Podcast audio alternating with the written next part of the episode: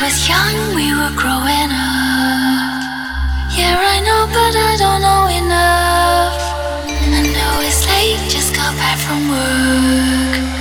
You don't have to put it into words.